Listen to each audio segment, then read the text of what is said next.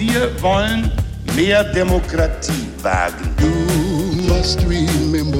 Scheitert der Euro, scheitert Europa. Der Stichtag. Die Chronik der ARD. 24. Mai 1957. Heute vor 65 Jahren wurde in Mönchengladbach der Cartoonist, Schriftsteller und Captain Blaubeer-Erfinder Walter Mörs geboren.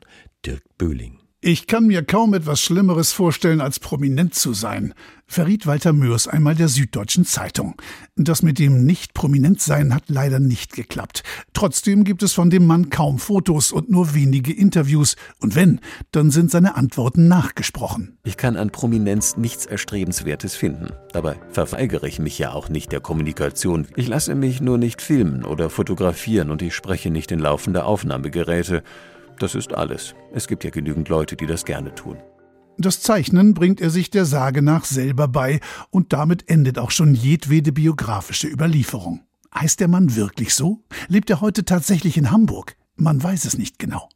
Gründe für sein öffentlichkeitsscheues Leben sind womöglich Drohungen, die er aus rechtsextremen Kreisen nach der Veröffentlichung seiner Adolf-Comics bekommen hat, in denen er Adolf Hitler als lächerliche Figur darstellt.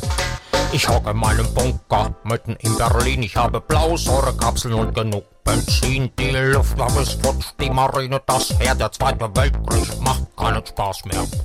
Mörs erste Werke werden Mitte der 1980er Jahre veröffentlicht.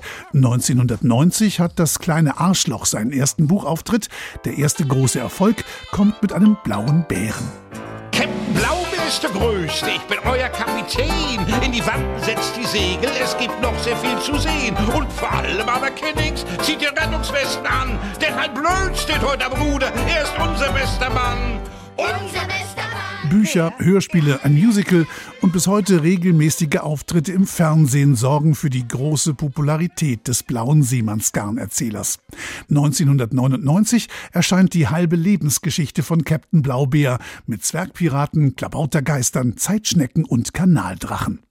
Noch fantasievoller gerät eine andere Geschichte, bei der Walter Mörs gar nicht als Autor, sondern als Übersetzer auftritt. Als Übersetzer eines Lindwurmes namens Hildegunst von Mythenmetz, der seiner Leserschaft den zauberhaften Kontinent Zamonien näherbringt. Ich bin schnell gelangweilt, wenn sich kreative Prozesse wiederholen und mechanisch oder stereotyp werden. Das gilt für meine eigene Arbeit genauso wie für die anderer. Ich experimentiere gern und möchte alle Ausdrucksformen und Medien ausprobieren, für die sich meine Ideen eignen. Walter Mörs hat seit Anfang der 90er Jahre so ziemlich alle wichtigen Literatur- und Filmpreise der Republik eingesammelt. Max- und Moritz-Preis, Grimme-Preis, Goldene Leinwand, Bayerischer Filmpreis und so weiter. Wie war das mit dem nicht so gerne prominent sein? So still es um den Autor ist, so laut ist der Medienlärm um seine Bücher und Figuren. Sobald er einen neuen Roman ankündigt, läuft eine perfekte Vermarktungsmaschinerie an und das alles ohne Talkshows und Signierstunden. Samstag 14 Uhr, Frankfurter Buchmesse. Objekt der Begierde, der neue Roman von Walter Mörs. Seine letzten Bücher verkauften sich über eine halbe Million Mal. Und auch diesmal ist der Ansturm gewaltig. Doch wer gehofft hat, ein Autogramm vom Meister persönlich zu ergattern, wird enttäuscht.